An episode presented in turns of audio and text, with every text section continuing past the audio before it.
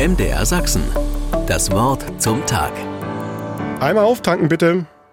Mit diesen Worten rollt eine Gruppe Fahrradfahrer auf den Kirchhof.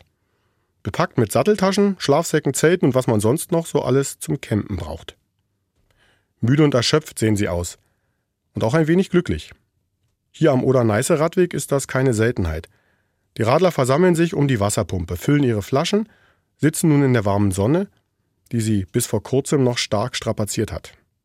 Ich will gerade erklären, wo die nächste Ladesäule für E-Bikes zu finden ist, als ich entdecke, dass keiner ein E-Bike fährt. Sie wollten wohl nur ihre Trinkflaschen füllen und ein wenig verschnaufen. Da fragt einer, ob die Kirche offen ist. Bei uns ist die Kirche immer offen, kann ich antworten. Super, da können wir unser Akku aufladen. Nun bin ich verwirrt.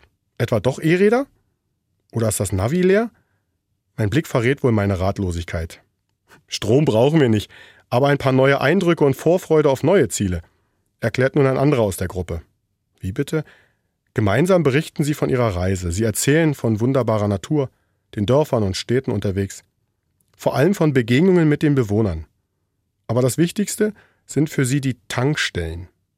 Zum Verständnis zeigt mir einer die Karte der Radwegkirchen.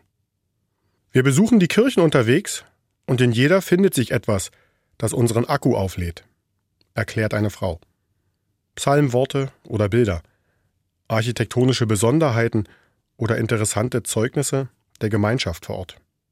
Das macht Lust auf mehr und stärkt für den weiteren Weg. Wir nehmen aus allen Orten was mit. So gestärkt geht die Tour der Gruppe weiter. Solche Radpilger habe ich vor Augen, wenn ich die Losung für den heutigen Tag lese. Ich will die Müden erquicken und die Verschmachtenden sättigen. Unser Akku kann auf vielfältige Weise aufgeladen werden.